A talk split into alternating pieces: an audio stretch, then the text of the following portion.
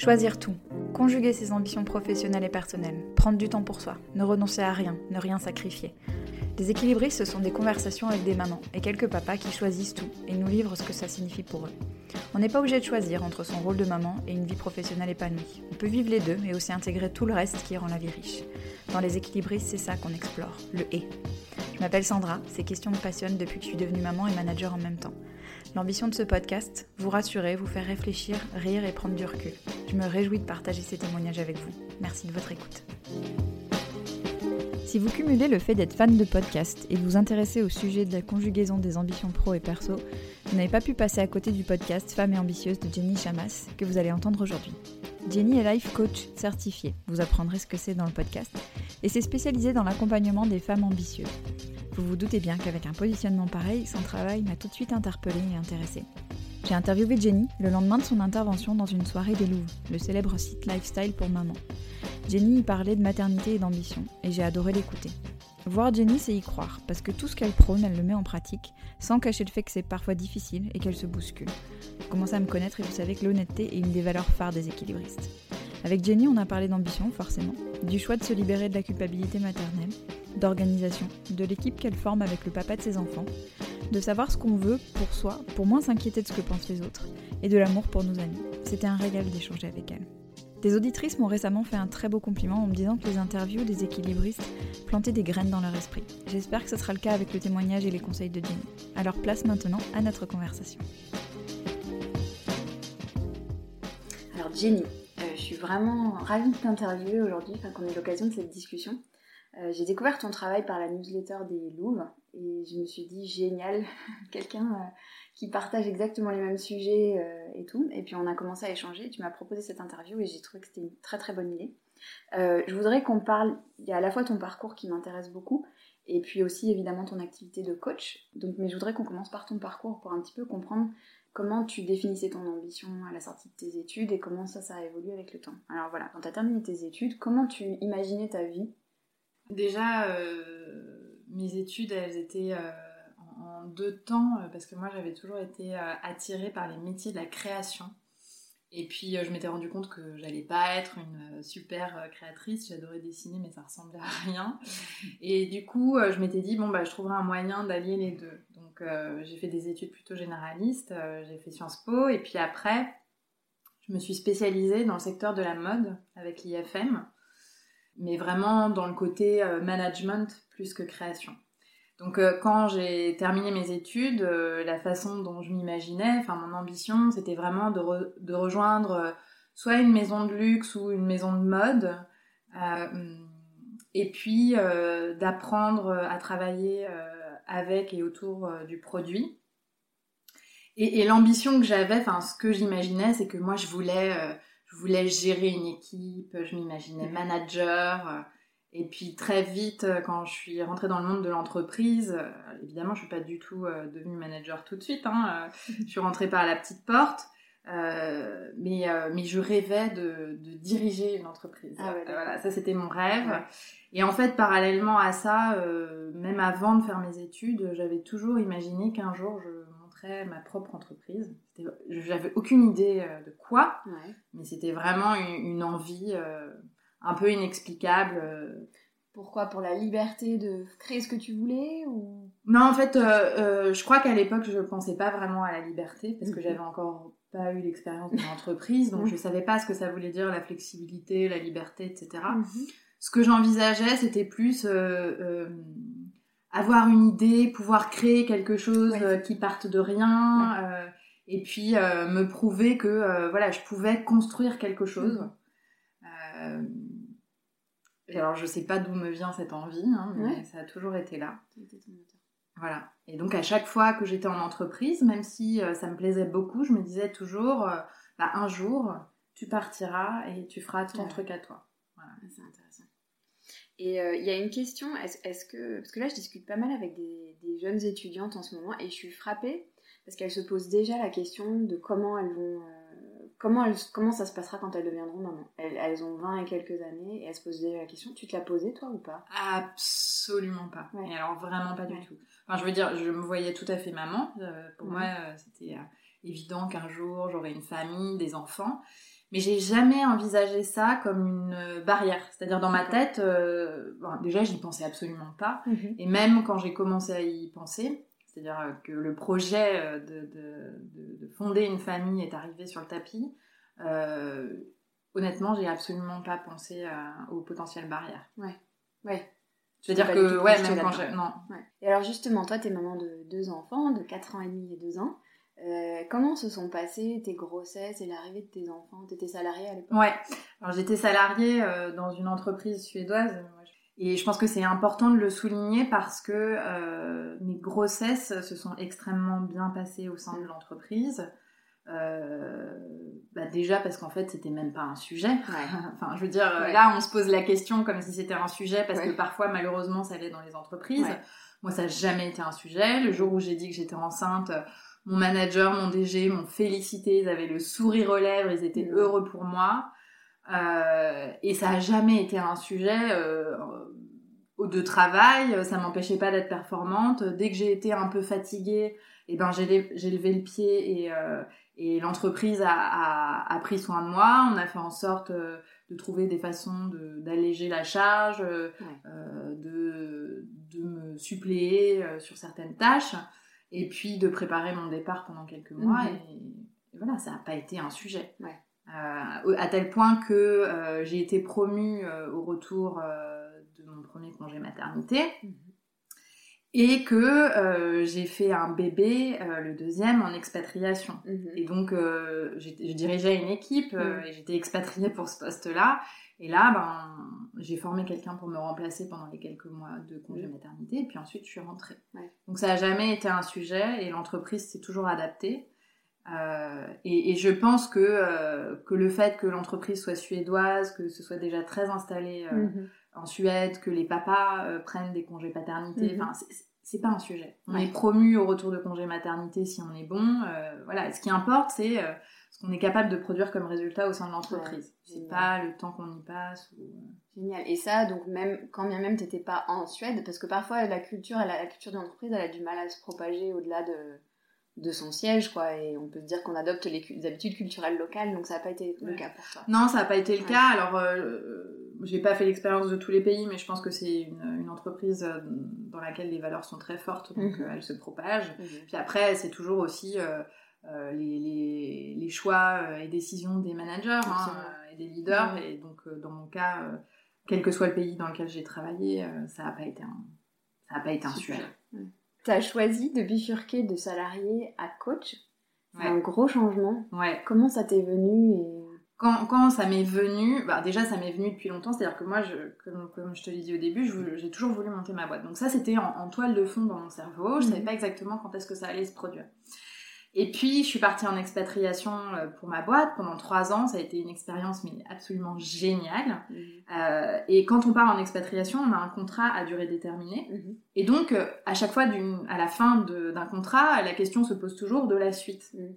Et en l'occurrence, dans mon cas, la suite, c'était soit d'enchaîner dans un autre pays sur un même type de poste, euh, soit de rentrer en France euh, sur un autre poste au sein de la boîte, soit de changer de boîte, Mhm. euh, soit de carrément changer de métier. Mhm.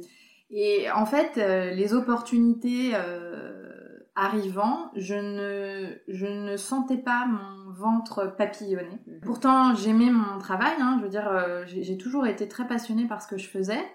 Mais je sais pas, je, me suis dit, est-ce que j'ai vraiment envie de refaire la même chose ailleurs? J'avais l'impression d'en avoir fait un petit peu le tour. J'avais vraiment envie de rentrer en France. Et puis, euh, quand d'autres entreprises m'ont euh, sollicité, c'est pareil, j'avais pas plus de papillons. Finalement, j'adorais la boîte dans laquelle j'étais. Pour moi, ça avait pas vraiment de sens de partir pour faire la même chose ailleurs. Et en fait, j'ai décidé euh, à ce moment-là euh, de me faire coacher. Il faut savoir que je venais juste d'avoir ma fille, Mhm. donc mon deuxième enfant, et que euh, bah, pour moi c'était vraiment une période de questionnement aussi. Je mettais au monde une fille, je me posais la question de voilà quelle, dans quelle société va-t-elle vivre, euh, qu'est-ce que j'ai envie de lui apporter, etc. Et puis quand je me suis faite coacher très très vite, ce qui a ressurgi, c'est que en fait je voulais monter ma boîte et que là j'avais un boulevard devant Ouais. moi, une opportunité de fou, puisque de Mhm. toute façon je terminais un projet, donc je pouvais en démarrer un autre. Mhm.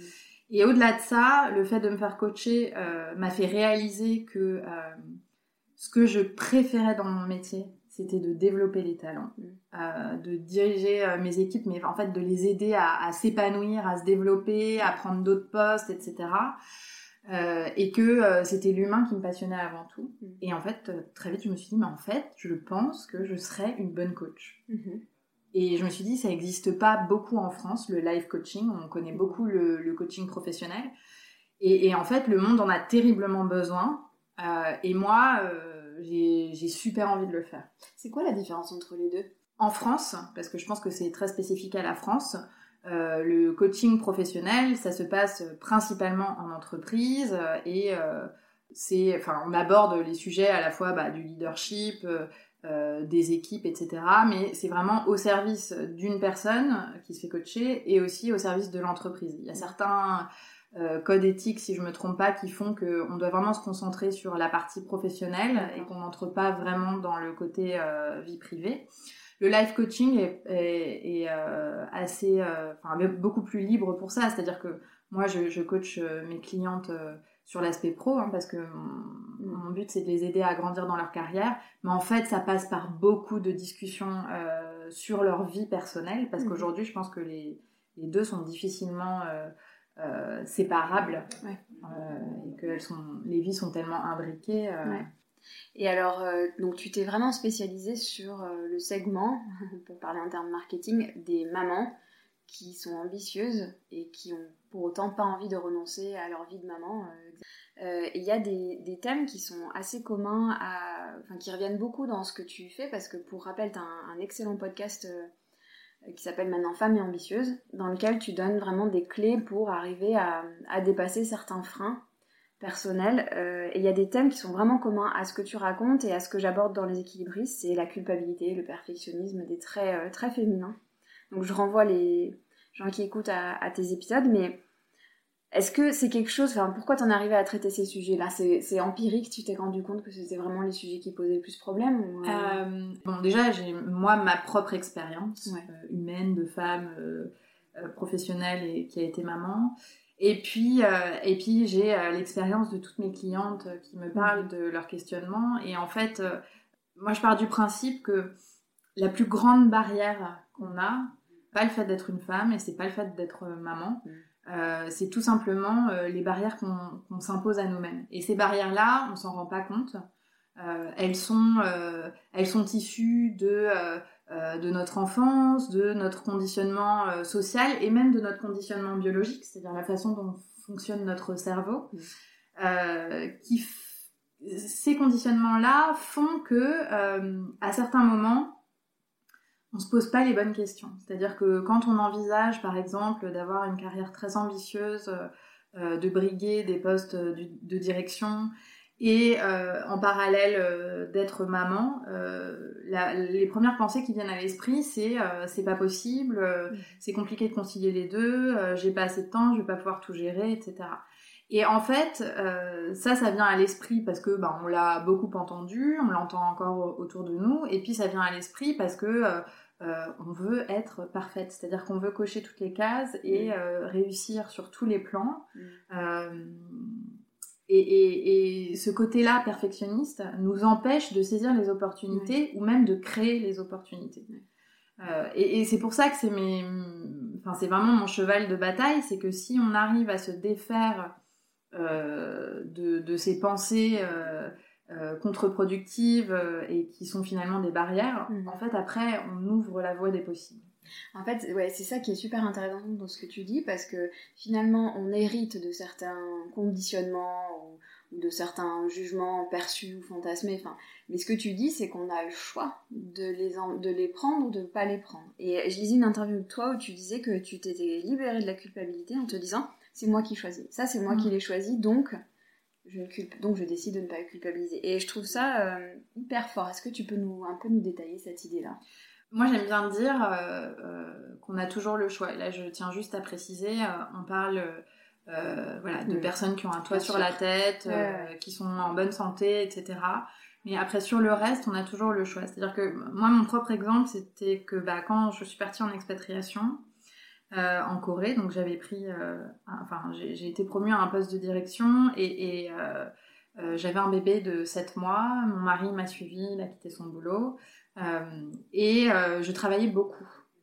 Donc le matin, je partais parfois avant que mon fils se réveille et il m'arrivait de rentrer le soir quand il était couché. Et pendant longtemps, j'ai énormément culpabilisé. Donc quand j'étais au boulot, je culpabilisais de ne pas rentrer. Et puis quand j'étais à la maison, je culpabilisais de ne pas être au boulot. Euh, le résultat de ça, c'est que bon, un, non seulement je voyais peu mon fils, mais en plus, quand je le voyais euh, le week-end, j'étais super stressée. Donc finalement, j'avais pas de, vraiment, j'avais pas de quality time. À partir du moment où euh, j'ai fait le point sur moi-même en me disant, ok, de quoi tu as vraiment envie et de quoi tu as besoin? Déjà, la question, est-ce que tu as vraiment besoin d'être au boulot de 7h30 à 20h euh, Grosse question. Mm. Est-ce que pendant euh, tout ce temps-là, tu es vraiment efficace? Et la deuxième chose, c'est euh, est-ce que c'est vraiment un drame si, par exemple, bah, tous les matins quand tu pars, il dort encore, mais quand tu rentres, il est réveillé Est-ce que c'est quelque chose que tu es prête à, à faire mm-hmm. pour réussir dans ton poste ou pas? Et en fait, je me suis posé les questions et j'ai répondu une à une à toutes ces questions. Donc déjà, j'ai révisé mon emploi du temps en me disant, bah, euh, en fait, je suis capable de faire aussi bien que ce que je fais au boulot euh, sans nécessairement bosser 12 heures par jour. Mhm. Et puis, euh, la deuxième chose, c'est que j'ai aussi fait le choix de travailler beaucoup. Mhm. Parce que, en fait, j'avais vraiment envie, mhm. j'adorais mon job et j'avais vraiment envie de performer. Et de l'assumer. Et en fait, à partir du moment où, je l'ai assumé, et ben à chaque fois que j'étais à la maison, j'étais super bien. Mmh. Et en fait, j'ai vu le changement dans la relation avec, euh, avec mon fils et même mmh. avec mon mari. Donc, l'idée, c'est d'assumer euh, ce qu'on décide de faire et de, de voir qu'on a toujours le choix. On a le choix, j'aurais pu faire moins, j'aurais pu travailler moins, j'aurais pu ne pas être promue, ou euh, j'aurais pu travailler plus, peut-être avoir encore des postes plus importants. Euh, mais en fait, dans tous les cas, c'était moi qui, euh, qui était dans le contrôle de, de l'investissement de temps que je donnais à chaque chose. C'est génial. Et, et, alors, ça me renvoie à... Donc, hier soir, tu es intervenue euh, pendant la small talk des Louvres. Et il y a une femme qui a pris la parole pour dire ben, Moi, en fait, je travaille beaucoup aussi. Et, et, tout le monde me juge par rapport au fait que mes enfants sont parfois à mon bureau, etc. Mais moi, je suis hyper bien, mais tout le monde me juge, alors je me sens mal. Et alors il y a aussi ce côté-là de se libérer. Alors une fois qu'on s'assume, c'est une chose, mais aussi se libérer de euh, ce que les gens pensent ou de ce qu'on s'imagine que les gens pensent. Euh, et ça, c'est aussi un gros morceau, quoi. Ouais. Alors ça, ça c'est un gros sujet. Dans, dans mon métier de, de coach, euh, la première chose que je dis, c'est que en fait, il y a, y, a, ce qui est en notre contrôle, mm-hmm. et principalement c'est nous. Hein. et puis il y a tout ce qu'on ne contrôle pas. Et ce qu'on ne contrôle pas, c'est ce que pensent les autres. Mhm. Euh, et d'ailleurs, on ne sait pas précisément ce qu'ils pensent, d'accord? Parce qu'ils nous, le disent, ils nous, nous, le disent jamais. Donc en fait, euh, l'être humain passe sa vie à imaginer ce que pensent les autres euh, parce que il veut appartenir à cette tribu et que mhm. si on pense du mal de nous, alors on se sent rejeté et c'est quelque part c'est presque inhumain. Mhm. Sauf que le problème, c'est que à penser comme ça, on oublie de vivre sa vie comme on a vraiment envie de la vivre. Mm. Euh, et donc, euh, moi j'ai tendance à penser que ce qui est super important, c'est d'être en accord avec soi-même et avec ses choix, de les assumer. Et parallèlement à ça, d'accepter que euh, les autres puissent en penser ce qu'ils veulent. Et que malgré tout ce qu'ils pensent, ça ne veut absolument rien dire de nous.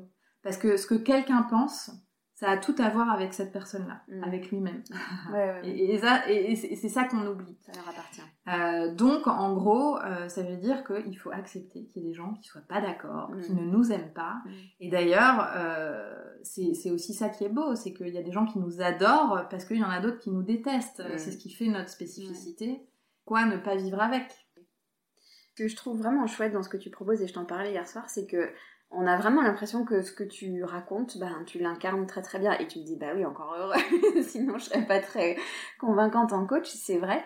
Mais on parlait aussi hier soir euh, des moments euh, down parce que parfois on se dit euh, oh là mais Jenny elle a tout compris, c'est trop facile, elle applique tout et puis ça marche, mais moi ça marche pas et puis je dois bien être la seule à pas arriver à faire et je suis la seule à pleurer, je suis la seule à chez qui c'est le bordel et en fait pas du tout. Et on, on parle très peu en fait de ces moments down. Et, euh, et, je me dis que c'est aussi une clé pour un peu euh, se baisser la tension. Ouais. Est-ce que, enfin, qu'est-ce que t'en penses toi de ça? Ouais, alors euh, bon déjà, je pense que il est utile de dire.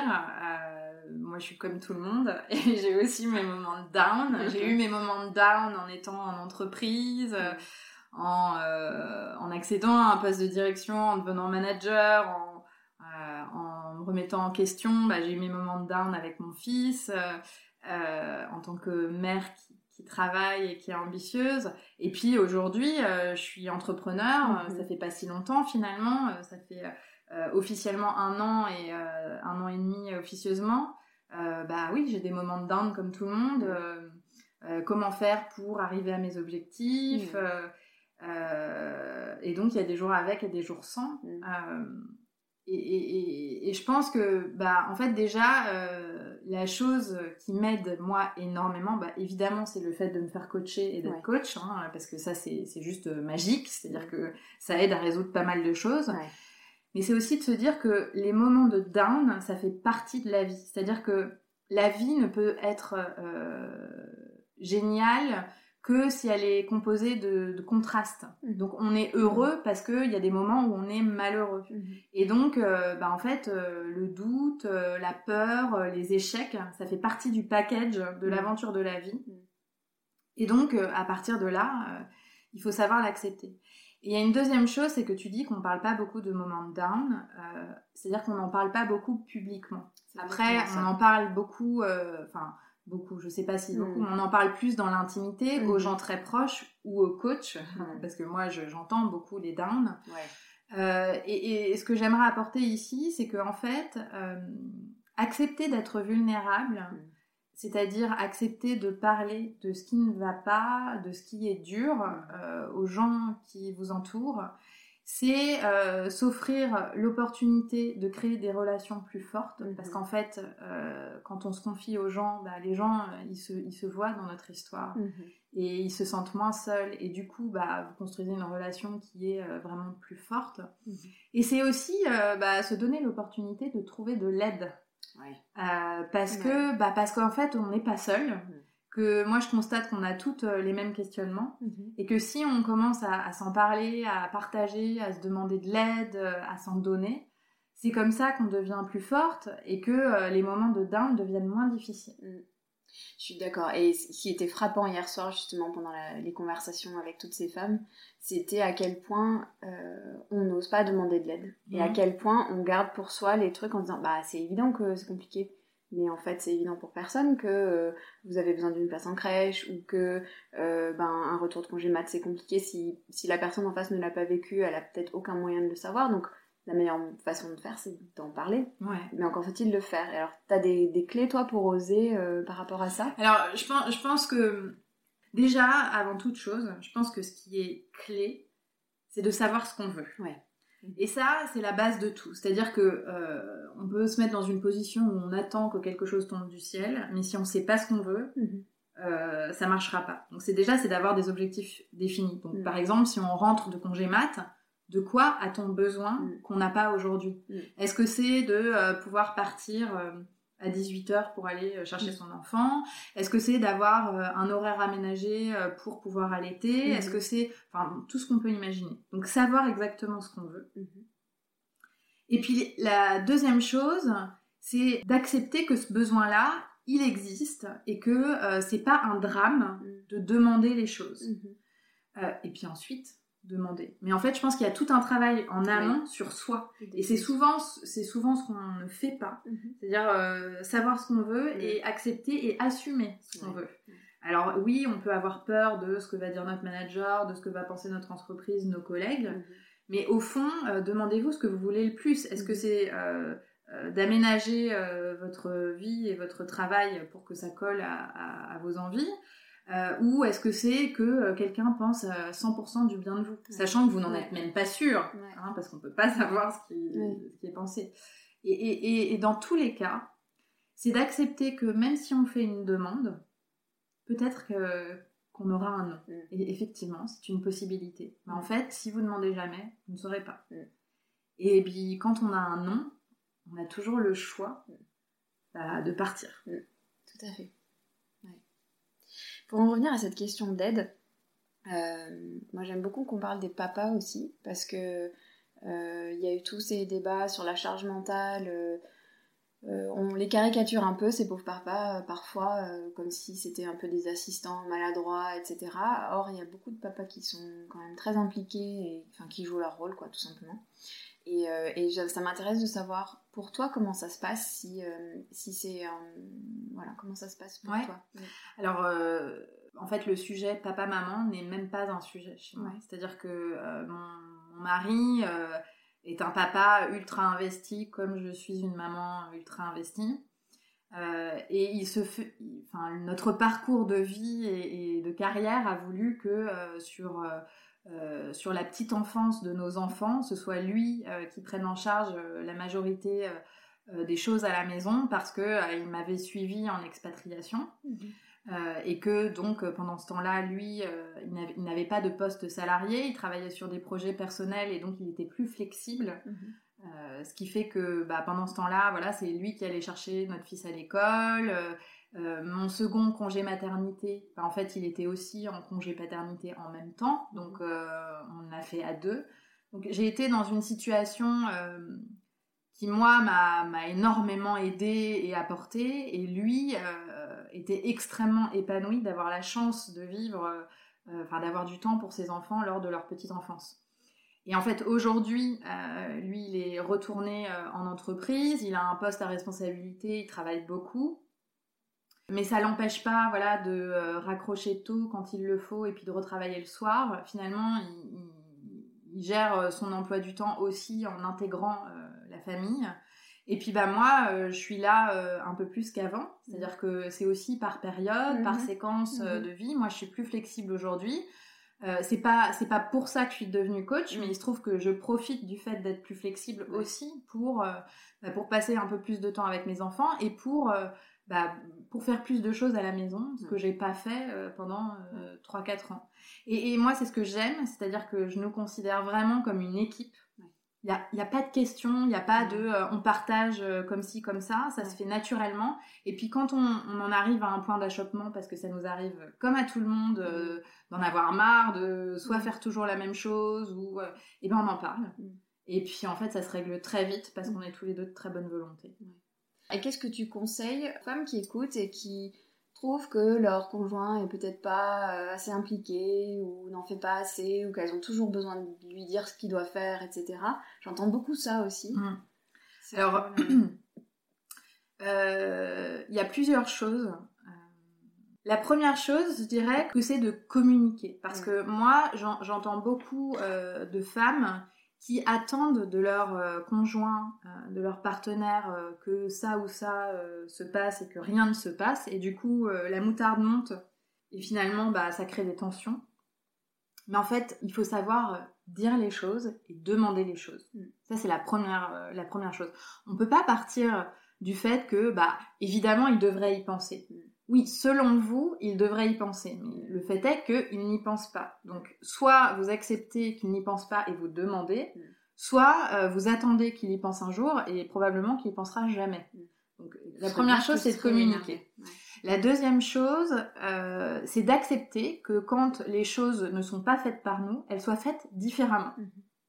Et donc, de pas être dans le contrôle euh, absolu, que tout soit fait exactement comme on veut que ce soit fait et que ce soit parfait. Et en gros, c'est un peu lâcher du lest, quoi. Mm. Et, lâcher du lest, euh, ça, ça vous fera euh, beaucoup de bien. Donc ça, c'est voilà, c'est les deux choses.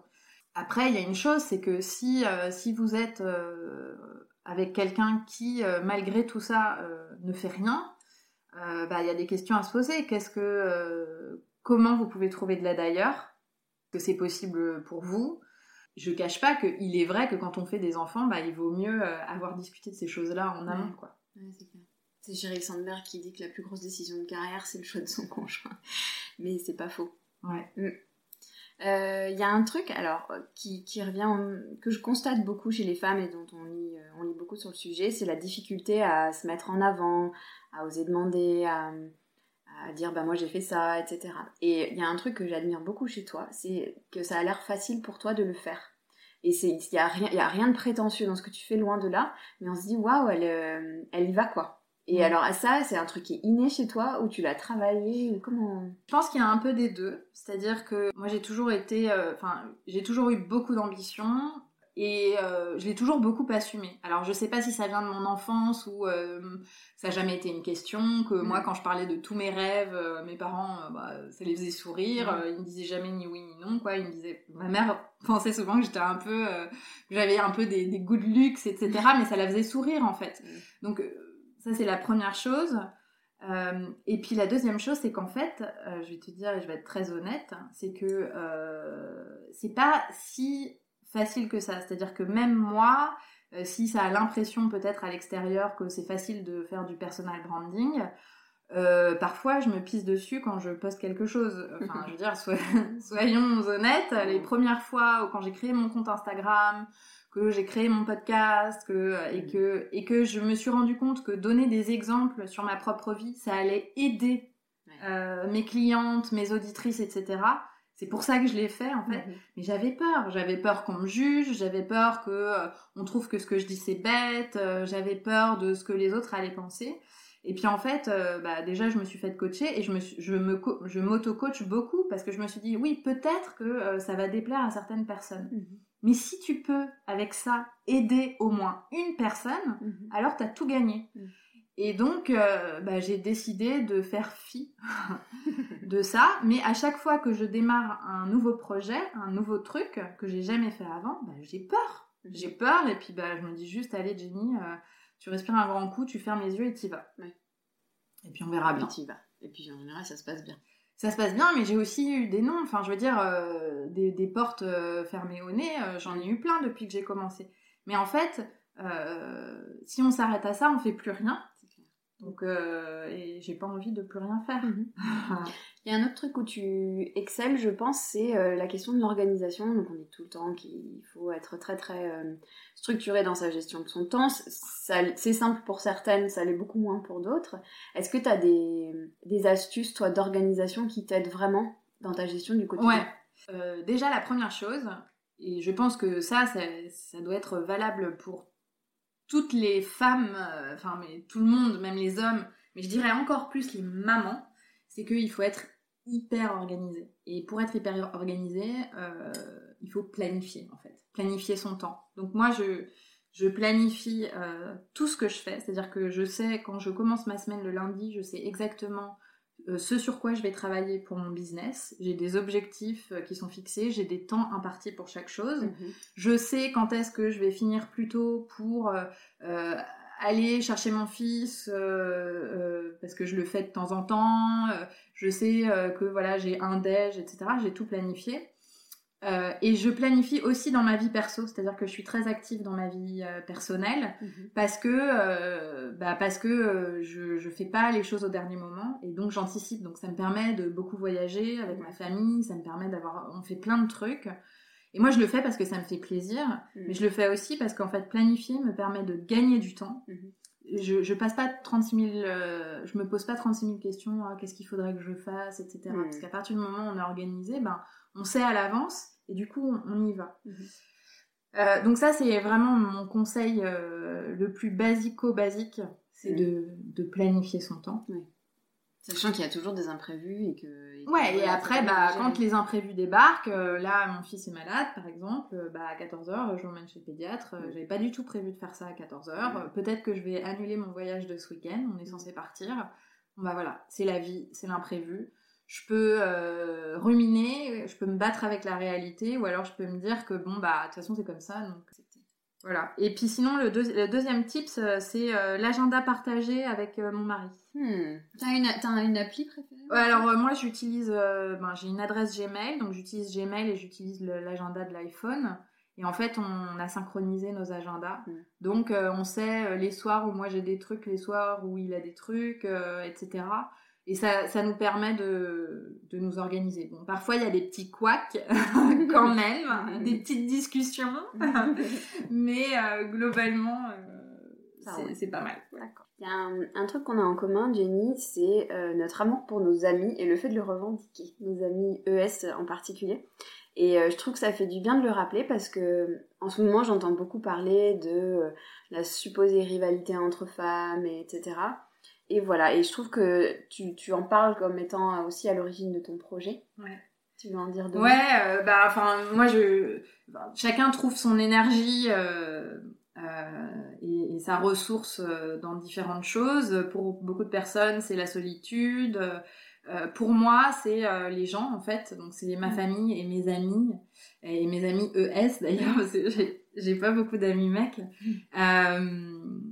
Et en fait, bah, cette rivalité, honnêtement, je la vis pas du tout. Mm. Parce que personnellement, je la vis pas parce qu'elle est pas dans ma tête. Alors peut-être que dans la tête de certaines personnes que je côtoie, il y a une rivalité dans leur tête, mais pas dans la mienne. Et moi, j'adore. Enfin, mon plus grand bonheur, euh, c'est euh, de me faire euh, des soirées filles, des week-ends filles. Là, d'ailleurs, je pars à New York avec une de mes amies pendant une semaine euh, la semaine prochaine.